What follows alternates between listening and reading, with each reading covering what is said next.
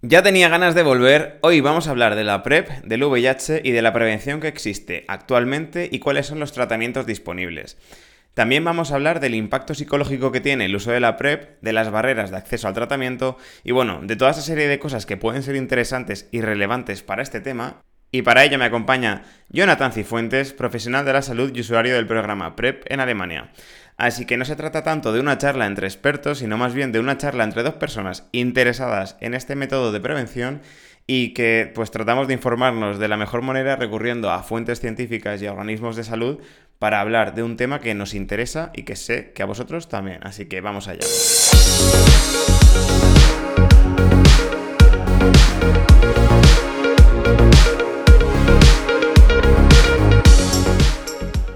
Como os decía, hoy vamos a hablar de la PrEP y me acompaña Jonathan.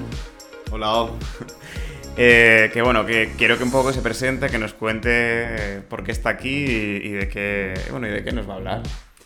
Eh, vamos a hablar en primer lugar. bueno, vamos a hablar. Eh, sí, como ya dijiste, hoy vamos a estar hablando de PrEP y pues la verdad es que si yo fuera uno de los que está escuchando el podcast estaría esperando que acá se presentara como un experto en el tema.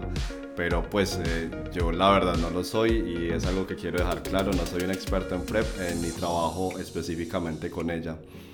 lo que sí soy en primer lugar es un usuario de PrEP y además de eso eh, soy trabajador del área de la salud. Estudié instrumentación quirúrgica en la Universidad de Antioquia, en Medellín, Colombia. Y bueno, mi recorrido profesional ha sido tanto allí, en mi país natal, donde estuve trabajando como por cinco años más o menos, y desde hace cuatro años eh, vivo y trabajo en Alemania en una unidad de cirugía cardíaca del hospital universitario. Y esto es un poco más o menos de lo que hago como en mi vida profesional.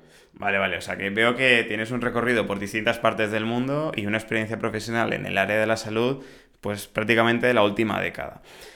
Que, bueno, veo que ahora estás en Alemania. ¿Y cuándo y cómo empezaste a interesarte por todo este tema de la PrEP? Sí, yo lo recuerdo bien, la primera vez que escuché algo sobre la PrEP fue en un documental de Discovery Channel y eso fue hace un par de años ya pero como que mi interés más serio eh, por este tema viene más movido desde la curiosidad y desde el deseo de estar informado de las cosas que me interesan y que me afectan, porque como ya lo dijiste, yo soy usuario de PrEP y precisamente al ser gay pertenezco como a uno de los que se ha denominado un grupo vulnerable. Bueno, eh, aquí no lo veis, pero está haciendo como comillas cuando habla de esto de, de grupo vulnerable. Eh, bueno, eh, entonces esta ha sido un poco la razón por la que me he ocupado con este tema, pero en realidad creo y estoy muy convencido de que es algo que nos debe interesar a todos. Esta información es importante y es relevante para todos, pero especialmente para quienes estamos más expuestos de una forma u otra a contraer el VIH por cualquier característica propia de quienes somos o de lo que hacemos para relacionarnos con otros. Totalmente, al final somos usuarios y, como usuarios tenemos que tener acceso a toda esa información y esto es relevante para lo que vamos a tratar hoy. Y nada, ahora que ya te conocen, vamos a hablar un poco de prevenir el VIH. ¿Qué tratamientos o, qué estrategias existen actualmente para prevenir la infección por VIH? Bueno, sí, eh, la palabra estrategia es clave ahí y lo primero que tenemos que decir es que tenemos en el momento tres estrategias para evitar la aparición de nuevos casos de VIH. Una de ellas es la que se conoce como tratamiento como prevención, se abrevia TASP y esta estrategia tiene como grupo objetivo a, quienes ya viven con el VIH. Vale, o sea, yo lo que había escuchado hasta ahora era el ART o TAR o ART, no sé exactamente en qué orden se dicen todas estas siglas, pero que al fin y al cabo lo que quiere decir es un poco como que el tratamiento, o sea, el tratamiento antirretroviral que llevan los usuarios con VIH, ¿no? Entonces, ¿el TASP es algo diferente al ART? O me refiero al tratamiento este antirretroviral. No, no es que sean precisamente diferentes, sino que el tratamiento antirretroviral hace parte de toda la estrategia. Eh, porque TASP se refiere a tomar los medicamentos contra el VIH para prevenir la transmisión sexual del virus. Entonces, eh, esto se convierte así como en una de las estrategias más eficaces que eh, se ha podido implementar hasta ahora para controlar la expansión del virus, ¿cierto? Entonces, TASP se refiere a tomar medicamentos contra el VIH para prevenir la transmisión sexual del virus. Esta es una de las opciones más eficaces que se han implementado hasta ahora y para responder tu pregunta, el TASP no es el tratamiento en sí, sino el tratamiento como prevención. Es decir, engloba la estrategia de prevención y por lo tanto sería la suma del tratamiento que tú dices más un seguimiento de los niveles del virus en la sangre.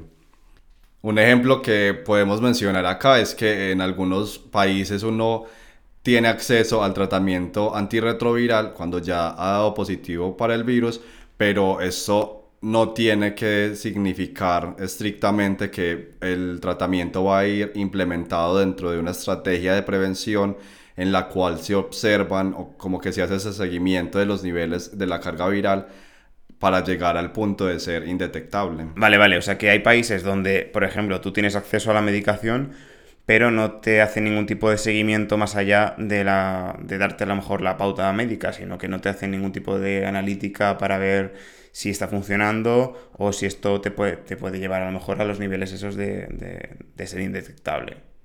Sí, es que al final las personas que viven con VIH y que toman sus medicamentos para tratarlo, es decir, quienes tienen su terapia antirretroviral como lo mencionaste, obtienen y mantienen una carga viral indetectable y eso al final es lo que tenemos como resultado y lo que puede llevar a que una persona, aún viviendo con el virus, tenga una vida larga y saludable como cualquier otra. Y además tener una carga viral tan baja, pues con esto lo que se logra es que el virus no se transmite a través del sexo. Eh, eso es lo que se ha divulgado tanto con la estrategia que se llamó indetectable e igual a intransmisible. Sí, sí, esa la conozco, yo creo que, que la tenemos bastante metida, yo creo, dentro de la, dentro de la comunidad, pero sí que es cierto que todavía creo que a día de hoy hay muchas personas que siguen teniendo mucho miedo, ¿no? Al contacto con una persona que, que tenga VIH. Sí, bueno, el miedo y el estigma son dos de los grandes temas que vamos a tratar hoy, pero para dejar un poco claro esta primera parte de lo que estamos hablando, todo eso se resume en decir que la idea es que si yo ya fui diagnosticado, Debo tomar mis medicamentos contra el VIH para mantenerme saludable, mantener mis niveles de carga indetectables y así prevenir la transmisión del virus. Eh, y esta es como la primera forma de evitar que aparezcan nuevos casos. Y tiene sentido, claro. La segunda estrategia es lo que conocemos como PEP. Y PEP significa profilaxis posterior a la exposición. Esto lo que se refiere es a tomar medicamentos para prevenir el VIH después de una posible exposición accidental. De, hecho, esta es un poco, yo creo que la más común o la más, con, no sé, como socorrida, ¿no? Siempre que, encuentro como casos relacionados con el tema de, de, un posible contacto, ¿no? Pues hay gente que recurre a los servicios de, de, de urgencias y se acerca enseguida a que le pauten esto porque piensa que puede haber tenido una transmisión del VIH y bueno, es un poquito, ¿no? Lo que creo que estabas comentando. Sí, para mí la verdad es relevante mencionar esa estrategia porque creo que no es tan común que todo el mundo lo tenga claro y como vos lo mencionaste, en realidad esto es algo que solo debe usarse en situaciones de emergencia y lo recomendable es que se inicie con el tratamiento PEP eh, dentro de las 72 horas posteriores a la posible exposición al VIH, ¿cierto? Esta profilaxis posterior a la exposición se indica, por ejemplo, en los eventos en los que se rompe o se sale un condón durante la actividad sexual. También está indicada para los casos en los que se han compartido jeringas o agujas, eh, las personas que consumen drogas y em, especialmente yo desde mi campo la veo muy utilizada cuando se tiene un accidente laboral que implica verse expuesto a la sangre de un paciente, pues en, en, el caso de los trabajadores de los ámbitos hospitalarios. Otro ejemplo que indica el uso de PEP es cuando una persona ha sufrido una agresión sexual, que es, como vos lo mencionaste, una situación en la que las personas suelen dirigirse a un servicio de urgencias para obtener este tratamiento. O sea, al final yo creo ¿no? que, que, como comentas, la PEP no reemplaza el uso, digamos, como regular de otros métodos de prevención, ¿no? Y que al final esta no debería ser la forma de, de prevenir el VIH de forma habitual, ¿no? Sería simplemente, pues en casos de emergencia, nosotros, digamos, estamos acostumbrados a hablar del tema más relacionado con, la, con el ámbito íntimo sexual. Eh, pero bueno, que entiendo también que en el campo en el que trabajas, ¿no? Al final, pues tenga que estar disponible tanto para otros profesionales en, en la salud como para otros usuarios que debido pues, a cosas no tan agradables, ¿no? Como este caso que comentas, de, de un abuso sexual, pues necesitan de, de la PEP. Sí, sí, exacto. Por eso es que aparece como la tercera alternativa que tenemos hasta ahora para prevenir la aparición de nuevos casos de VIH mm. y este precisamente va a ser el tema central de lo que vamos a hablar hoy, que es la PrEP. Por fin hemos llegado a la PrEP después de 10 minutos. Sí, eh, en primer lugar, a mí me gustaría definir que, bueno, como recordar que PrEP significa profilaxis preexposición y esta palabrita profilaxis significa proteger o prevenir la aparición de una enfermedad. Me gusta aclararlo porque incluso pues eh, trabajando en el ámbito hospitalario a mí la verdad todas estas cosas me confunden, me llegan a confundir. bueno, o sea, me queda claro que venimos de estas tres estrategias, ¿no? La del TAPS, PEP y ahora empezamos con la del PrEP, ¿no? Nos centramos en esta última. ¿De dónde surge la PrEP. ¿De dónde surge todo esto de la PrEP? Bueno, entonces en este punto nos valdría como recordar que eh, en el inicio de la expansión del VIH, la mayoría de las investigaciones se centraron más en desarrollar mejores tratamientos médicos para tratar a quienes ya habían adquirido el virus y cuando se empezó a trabajar con el uso de medicamentos para la prevención, los esfuerzos estaban más centrados en detener la transmisión del VIH de una madre embarazada a su bebé y también en el desarrollo de la estrategia PEP, que es la profilaxis posterior a la exposición. Esto iba más orientado a quienes por su actividad laboral estaban expuestos a tener un accidente de riesgo, como para todos los que trabajamos en, en un entorno hospitalario. Posteriormente, cuando ya se tenía claro como que las estrategias PEP funcionaban y que era factible prevenir el VIH, empezó a estudiarse la posibilidad de establecer tratamientos preexposición. En términos generales, las terapias PEP y PrEP funcionan porque los medicamentos que tomamos en estas pastillas se acumulan dentro de las células del cuerpo y cuando el VIH intenta como entrar en ellas, el medicamento lo que hace es interrumpir la capacidad del virus para acceder al interior de las células. Y con esto lo que se impide al mismo tiempo es que el VIH utilice la estructura celular para replicarse y establecer como eh, el inicio de la infección. O sea, yo, yo, recuerdo que antes de comenzar a grabar me has comentado lo de el, el estudio IPREX, IPREX creo que se llamaba, ¿no? Como uno de los precursores de todo esto, que va a, tener, va a ser un poco sobre la eficacia de la PrEP. ¿Qué me puedes contar un poco de, de esto, ¿no? De esos eh, primeros estudios que iniciaron todo este proceso. Yo digo iPrex. La verdad es que... Eh, iPhone, iPrex. Es que todos esos estudios han sido como más eh, desde la literatura anglosajona, entonces como que me acostumbro un poco a, no sé, a utilizar las palabras. Perdón, eh, perdón. Vamos a hablar de iPrex. Que, que yo tampoco puedo asegurar que sea correcto. Aquí estamos improvisando. Bueno, entonces como que lo, lo del estudio IPREX eh, fue el primer estudio que aportó datos que demostraban que definitivamente la PrEP funciona y esto fue en torno al año 2010. Este estudio fue uno de los primeros realizados y se llevó a cabo mayoritariamente con hombres que tienen sexo con hombres y un pequeño número de mujeres trans. Em, en estudios posteriores también se eh, obtuvieron resultados mixtos sobre la eficacia de la PrEP para hombres y para mujeres heterosexuales, porque la verdad son grupos poblacionales diferentes, entonces requieren como estudios específicos para cada uno de ellos. Lo que es importante al final recalcar de todo esto es que con esos estudios quedó claro que la PrEP es realmente efectiva cuando las personas toman las píldoras como está indicado. Vale, o sea que un poco a raíz de toda esta investigación se demuestra que es efectiva, pero ¿cuándo empieza, digamos, la PrEP a ser accesible para la población? Bueno, aquí podemos decir que en Estados Unidos fue el primer lugar donde se autorizó el uso de la PrEP y esto fue en el 2012. En primer lugar, eh, la primera marca que salió fue Trubada y en el 2000, eso fue en el 2012. Ya en el 2014 como que se publicaron pautas específicas en las que se recomendaba el uso de este medicamento entre los grupos más vulnerables.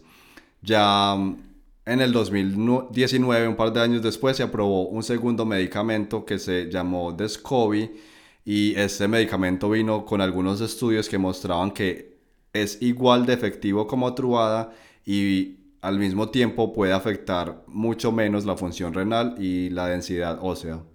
Vale, o sea, como que de hecho son.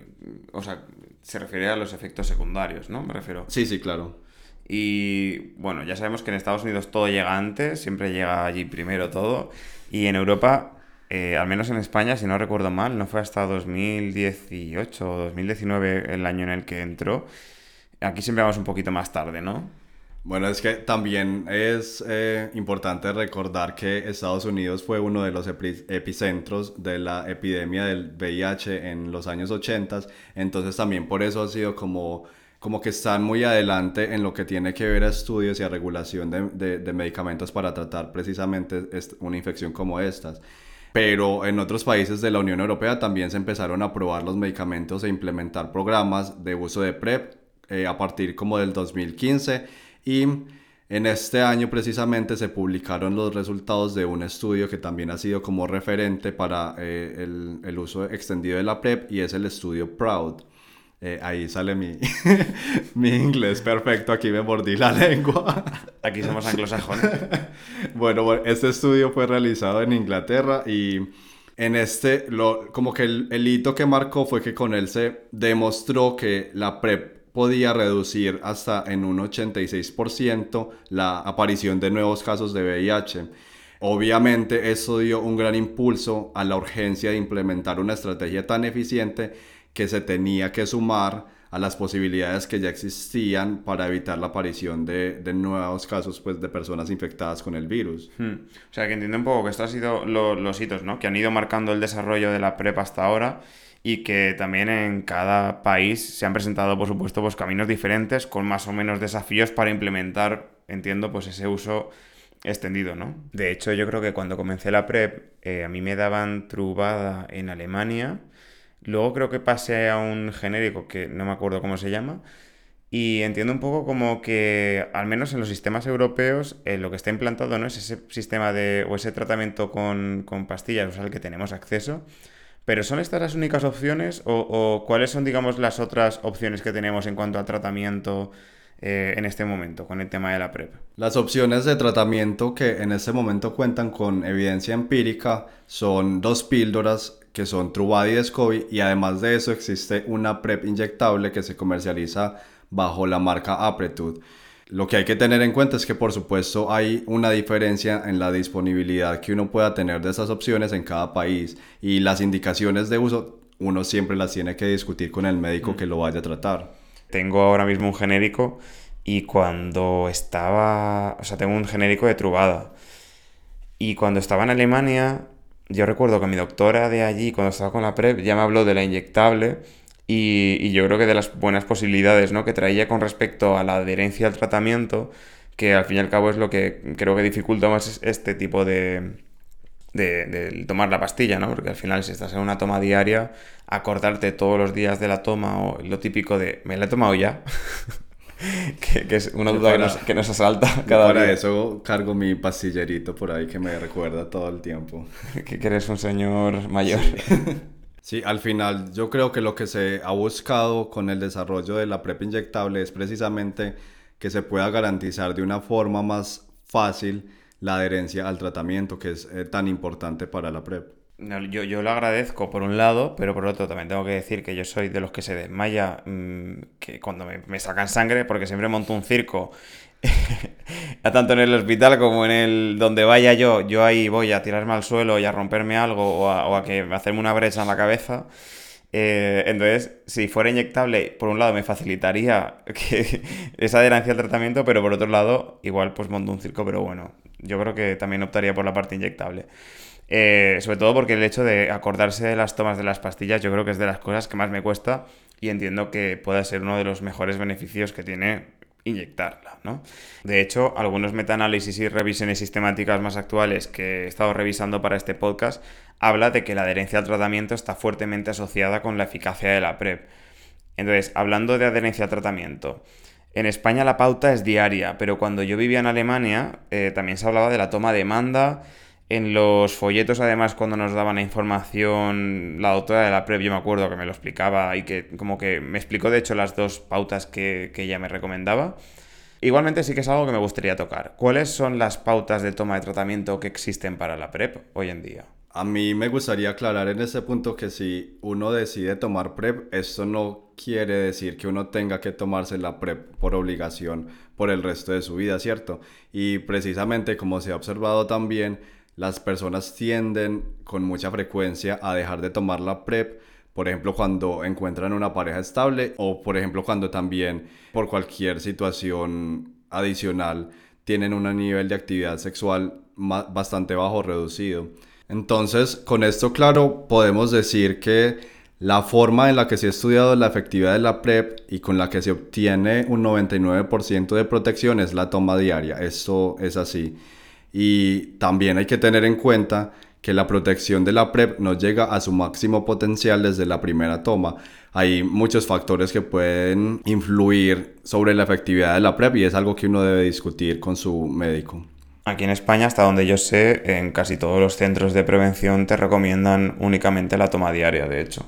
Sí, es que la toma diaria es lo que en últimas ha demostrado una mayor efectividad hasta la fecha. Pero además tenemos lo que se conoce como toma intermitente o a demanda. Y este tipo de uso se aprueba en algunos sitios gracias al resultado de estudios como el Hypergay, en donde se tienen datos que permiten asegurar que tomar una dosis doble de trubada 24 horas antes de una relación sexual y otra pastilla 24 horas después con una cuarta 48 horas después puede ayudar a reducir las transmisiones del VIH hasta en un 86%. Vale, y esto es lo que había oído hasta ahora como el 211, si no me equivoco, ¿no? Sí, eso se conoce como 211 y se ha obtenido pues con ensayos empíricos evidencia de que este tipo de toma proporciona una protección eficaz para los hombres que tienen sexo con hombres cuando practican sexo anal sin preservativo. Vale, ¿y qué me dices del tema de los efectos secundarios, no? Porque creo que es algo que, se nos hace bastante hincapié cuando vamos a, un programa de PrEP. Y hay yo creo que muchas personas que les preocupan, ¿no? Ver un poco cómo, cómo esto les puede afectar. Sí, como ya lo mencionamos antes, existen diferentes tipos de medicamentos que se pueden utilizar como PrEP y como es normal, cada uno de ellos tiene efectos secundarios que van a ser diferentes. Entonces, en términos generales, los efectos secundarios que más se pueden presentar son dolor de cabeza, diarrea, náuseas o dolor en las articulaciones, pero es importante resaltar que si llegan a presentarse suelen ser leves. Yo creo que queda todo claro con respecto a lo que se corresponde un poco con la parte más técnica de, toda esta medicación o estos medicamentos y el impacto que tienen a nivel de salud y, y a nivel un poco en nuestra vida, ¿no? Pero también quiero hablar un poco de todo ese aspecto que tiene más que ver con, un poco el estigma, eh, ese componente psicológico, ¿no? Por ejemplo, me comentaba uno de vosotros, si estuviera en un tratamiento, tendría la vida sexual o tendría una vida sexual más abierta, ¿no? Y se autorrespondía seguro. Yo le preguntaba, oye, ¿y por qué crees que tendrías una vida sexual más abierta?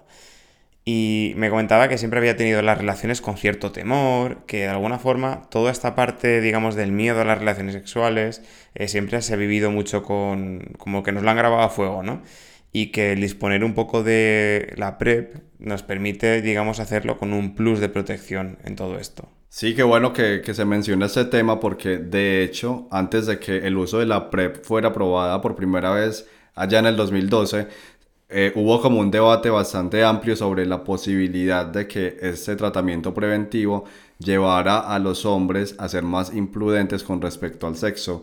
Y esta preocupación se explica en parte por lo que se conoce como compensación del riesgo, pero ese es un tema que vos nos puedes explicar con mayor propiedad. A ver, el tema de la compensación del riesgo es una movida porque, a ver, en general mm, los seres humanos tendemos a tomar riesgos mal calculados. Es decir, nos exponemos siempre a peligros más grandes cuando nos sentimos seguros y protegidos porque, bueno, pues nos, al final ajustamos un poco nuestro comportamiento basados en el nivel de riesgo que nosotros percibimos en cada situación. Es decir, somos más cautelosos cuando percibimos un gran riesgo, pero bajamos la guardia cuando sí que tenemos una sensación de seguridad o cuando sentimos que estamos en un ambiente más protegido, sin que el riesgo en sí mismo haya disminuido, y esto es lo que tenemos que tener en cuenta. Un ejemplo muy recurrente. Imagínate que quedas con un chico desconocido y por tanto, como percibes esa situación a lo mejor como más de riesgo, sí que tiendes a protegerte más, llevando a cabo pues esas conductas enfocadas a prevenir cualquier tipo de situación, eh, digamos, más de riesgo. Punto. Eh, pero a lo mejor con una persona conocida con la que ya has quedado varias veces o que ya tienes sexo de forma habitual, como ya te sientes más, digamos, seguro, más en un ambiente a lo mejor protegido, pues a lo mejor dejas de ser tan cauteloso con la prevención. Y de hecho esto ha sido durante algunos años ¿no? una, una fuente un poco de conflicto dentro de la comunidad donde había muchos activistas que el hecho, por ejemplo, de, sacar la PrEP pensaban que iba a ser algo problemático con respecto a la propagación de las ITS o del VIH porque iba a descender el uso del preservativo. Sin embargo, esto no ha, sido más que un temor, ¿no? Y, realmente no se ha visto reflejado, reflejado en cifras y, se ha visto como esta es una estrategia más que se puede llevar a cabo tanto el uso de la, de la PrEP como el uso de preservativo, que no, se, no, no van separados el uno del otro. También ha ocurrido que muchas personas eh, se sienten más libres de comunicar, que disfrutan del sexo sin preservativo y lo comunican esto con cierto miedo, ¿no? A sufrir ese estigma, porque también toda esta práctica ha estado muy estigmatizada, ¿no? El uso de no eh, el, perdón, el tener sexo sin el uso del preservativo también se ha visto como un descuido, ¿no? Una falta de cuidarse. Sin embargo, quienes más utilizan a lo mejor el sexo sin preservativo es porque a lo mejor están tomando otras medidas de prevención, eh, otros métodos alternativos al preservativo, como puede ser la PrEP. Sí, y ya que tenemos claro lo que significa la compensación de riesgos, eh, con el tiempo lo que se ha encontrado es que esto no ha alterado fundamentalmente el comportamiento sexual de los hombres ni tampoco ha llevado como a los, a los grupos vulnerables a tener más parejas sexuales de las que tenían previo al uso de la PrEP. A ver, yo ahí tengo que decir que no estoy muy de acuerdo, porque yo sí que es verdad que antes de tomar la PrEP, eh, sobre todo al comienzo, o sea, me refiero, yo cuando antes de tomar la PrEP tampoco es que tuviera tantas relaciones sexuales, yo comencé, me acuerdo, porque eh, me estaba tomando, o sea, no, me habían detectado una ITS y ya cuando fui me dijeron, oye, ¿te quieres tomar esto? Y yo, pues igual es buena idea. Y a raíz de ahí yo creo que me sentí más liberada y más tal y follé más. O sea, la realidad es que yo tuve muchísimas más relaciones sexuales. Sí que es verdad que en un primer momento y que luego ya también ya empecé a relajarme y que con el paso del tiempo también es verdad que con el hecho de tener las pruebas y de tener a lo mejor ese seguimiento, ya es como, hostia, voy a tener que la prueba... Eh, como no me quiero, no, no, quiero, ¿sabes? Como infectarme de nada o contagiarme de nada o no quiero tal, porque tengo la prueba la semana que viene o de aquí un mes y no quiero dar positivo otra vez porque ya no apetece otra inyección. Entonces, yo creo que también esto, eh, con pinzas, pero que también entiendo que intervienen más variables, es decir, que no solo es, ah, me tomo la PrEP y, y vivimos en una burbuja ajena al resto del mundo, sino, oye, también es verdad que en mi momento de vida en el que eso me pasó, pues yo a lo mejor estaba un poco más, más descontrolado. Y ahora también, descontrolado me refiero de desequilibrado en el, en, el estilo de vida. Y creo que eso también eh, puede reflejarlo. Y el, y el, hecho de que te tomes la PrEP, pues, pues afecta o no afecta, depende de cómo estés. Bueno, sí, al final, como vos mismo lo mencionas, entran a jugar como una cantidad de factores individuales que son relevantes y pues desde mi experiencia lo que puedo decir es que a mí me sucedió todo lo contrario porque cuando empecé a tomarme la PrEP mi actividad sexual bajó a niveles inferiores a lo que venía pues como acostumbrado y eso me llevó incluso a preguntarme por qué me estaba tomando la PrEP. Bueno, y hablando de, de gonorreas y de sífilis, eh, otro tema que quiero que hablemos es de, es todas estas olas de nuevos diagnósticos de ITS que todo el mundo ya sabe que no paran, digamos, de, bueno, pues de reflejarse en las estadísticas de que pues, existen esos nuevos diagnósticos, ¿no? Pero también es verdad que no tenemos forma de comprobar si antes no existían esos niveles, porque bueno, pues al ser a lo mejor una, una como, me pasaba a mí, que explicaba en el podcast este, hace un par de podcasts creo, que yo tenía una gonorrea sintomática, es como me puedo dar un morreo, me puedo comer lo que sea y lo puedo transmitir y yo no tenía ni idea de lo que tenía y menos mal que estaba dentro del programa de PrEP que mm, lo pude detectar y tratar. Por lo tanto, eso es un nuevo diagnóstico pero que no implica que a lo mejor estuviera, o sea, que tuviera ningún tipo de relación con tener mayor actividad sexual o que no, y que no sabemos de ninguna forma cuáles son los niveles previos en la población general del número de estas ITS, porque no se hace un cribado de esto de forma general hasta que no presentas síntomas o si estás en un programa, en un programa de prevención como este. Sí, de hecho, en parte por eso es que funcionan los programas de PrEP, porque no es solo tomarse la pastilla, sino que se implementa junto con otros controles y análisis. Y al final lo que hay que tener claro es que es un error que uno tenga que considerar que se va a tomar PrEP y esto se va a dar en oposición al uso de los condones. En realidad este modelo dual de esto sí y lo otro no, no funciona entonces, por el contrario, la PrEP también debe dar paso a generar espacios que permitan promover el uso de condones y de otras estrategias efectivas eh, cuando hablamos de prevenir nuevos contagios de VIH. Esto incluye dar información precisa y suficiente y sin sesgos sobre el VIH, el acceso a tratamientos efectivos y medidas de reducción de daños, la reducción del estigma que es tan importante y la circuncisión masculina. Eh, ¿Por qué metemos aquí la circuncisión? No entiendo. Eh, porque la circuncisión también funciona como una estrategia para evitar nuevos contagios. ¿What? Así es. vale, eh, ¿me, lo, ¿me lo explica? Cuando los hombres recurren a la circuncisión, con este procedimiento también se disminuye la cantidad de microlesiones que un hombre pueda tener, que una persona con pene pueda tener eh, durante una relación sexual. Esto cierra de alguna forma una puerta de entrada al virus, entonces como que se ha demostrado que esta también es una estrategia efectiva para prevenir los contagios. Pues yo flipo. O sea, te lo digo así. Pero vale, ok, a tope con la ciencia. Claro, es que al final llegamos a que no se trata de atacar un método preventivo como lo es el condón, y de hecho, eh, para cerrar un poco las brechas de eficacia en el uso de un método u otro, lo mejor resulta ser utilizar una combinación de métodos de prevención. Es decir, usar PrEP más usar el condón de forma consistente en las relaciones sexuales que tengas.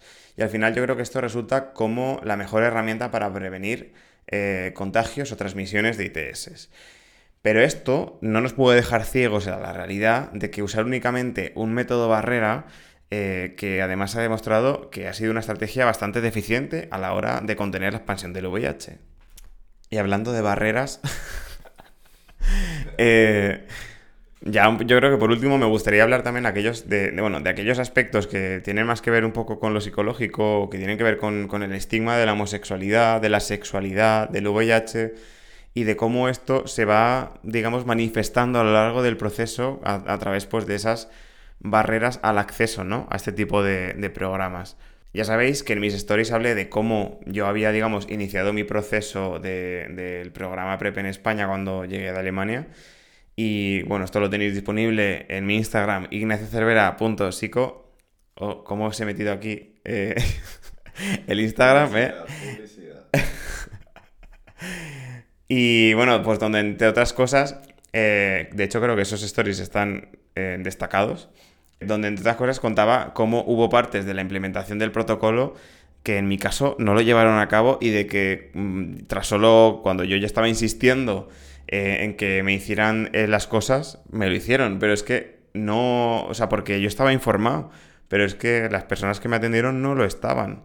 Entonces, una de las grandes barreras es sin duda que el propio personal médico, y esto es así, no tenga, digamos, conocimiento del acceso a la PrEP o que sean competentes para discutirla, porque a lo mejor la pueden recetar, pero no tienen a lo mejor ni idea de cómo de cómo llevar a cabo a la gente, o sea, de cómo dirigir a la gente en este proceso o de cómo derivar a estos pacientes al lugar donde deberían estar para llevarlo a cabo, ¿no? Entonces, eh, Jonathan, ¿tú cómo ves esto, eh, ya que trabajas un poco en el ámbito hospitalario? Bueno, pues la verdad es que a mí me pasó algo más o menos similar, porque la primera vez que yo quise acceder al programa de PrEP, la médica que me trataba en ese momento no tenía mucha idea de, de qué se trataba o no tenía ninguna idea básicamente. Entonces como que entra uno un poco a educar al médico en qué es lo que desea lograr con lo que fue a buscar en realidad. Entonces, em, cuando uno se encuentra en estas situaciones, sale como a relucir que una mayor divulgación y educación de los proveedores de servicios de salud es clave no solo para la implementación adecuada de la PrEP, sino también para combatir otras ITS. Y es que esta falta de educación en la prevención del ITS puede estar muy relacionada con el contexto sexofóbico en el que nos desenvolvemos, en el que todo lo que gira alrededor del tema sexo se vuelve tabú y cuando hablamos de una ITS sí que cargamos aún más con el estigma irracional que se, que se les ha adjuntado. Y esto puede deberse en gran medida a que las propias instituciones de salud pública han utilizado durante mucho tiempo el miedo como instrumento para prevenir o para persuadir a la aparición de nuevos casos de VIH y otras ITS. Esto demuestra o deja ver la forma en la que los funcionarios han comunicado, o mejor dicho, no han comunicado información precisa de la forma en la que lo deberían hacer. Lo que es evidente es que no podemos ignorar cómo la PrEP ha cambiado eh, muchas de las costumbres culturales, yo creo que en el ámbito del sexo, ¿no? Y en todos aquellos espacios que en algún momento pudieron ser epicentros de la epidemia del SIDA, cómo han ido cambiando, ¿no? A través un poco de esta estrategia.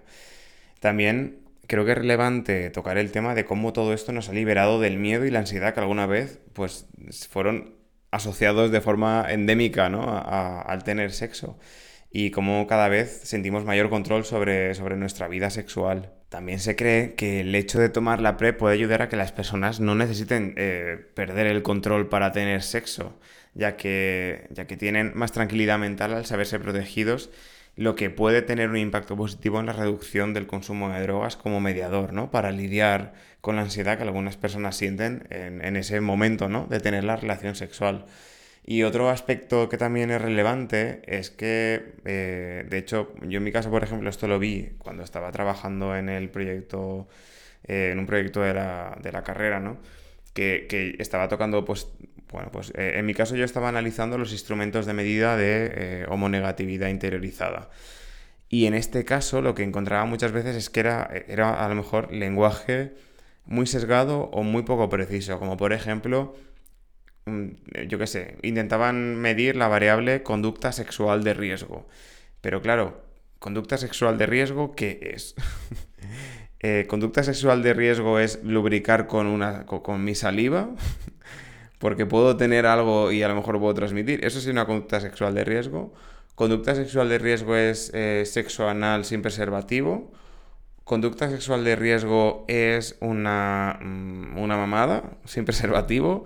Es decir, que había muchos de los estudios ¿no? que utilizaban conducta sexual de riesgo como término paraguas para toda una serie de cosas eh, que al final no reflejan que, que sea sexo seguro o no. Me refiero, Tú puedes estar aplicando medidas de protección o medidas de prevención y ya estarías teniendo mm, a lo mejor una conducta preventiva y no se podría a lo mejor eso clasificar como conducta sexual de riesgo, ¿no? Pero esos estudios no lo, no, lo, tienen en cuenta. Por eso, eh, uno de los aspectos también más relevantes es precisamente el de procurar utilizar un lenguaje más neutral al hablar del comportamiento sexual, pero también utilizar términos que son más precisos y neutros a la hora de calificar dicho comportamiento, porque hay muchas veces que se utiliza un lenguaje negativo, ¿no? Y así se, ayuda un poco a estigmatizar o a seguir estigmatizando términos o el sexo o según qué tipo de prácticas. Igualmente, yo creo que esto también nos ayuda a divulgar información, o sea, a evitar divulgar información reduccionista, porque como ya os digo, si utilizamos un término paraguas, eh, al final no estamos haciendo referencia a la conducta específica. Por lo tanto, reducimos mucho la, realidad.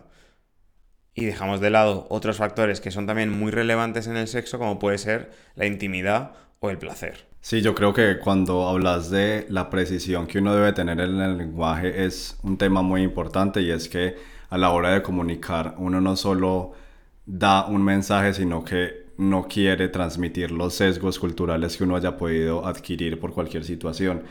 Al final el sexo no debe calificarse como un comportamiento de riesgo porque el sexo es simplemente sexo. Y hablar de salud sexual no es hablar de la ausencia de enfermedades, sino también hablar de, de, un, de un estado en el que el bienestar físico y mental se interconecta y todo lo que socialmente tiene que ver con la sexualidad se toma de una manera más positiva.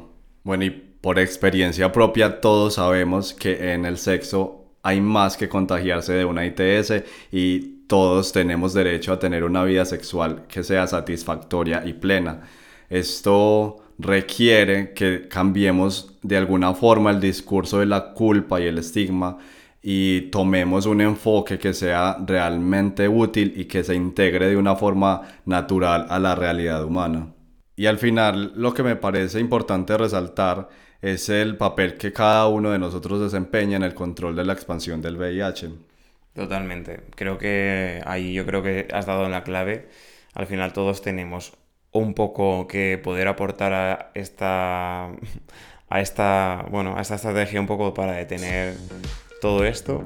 Y os dejamos algunos links en la descripción del episodio acerca de bueno de fuentes de información fiables sobre muchos de los temas que hemos hablado hoy y, y también acerca de la PrEP. Y nada más por mi parte. Quieres decir alguna cosita más Muchas gracias por haberme invitado. Venga, pues nos vemos en el siguiente episodio. Un abrazo, chao.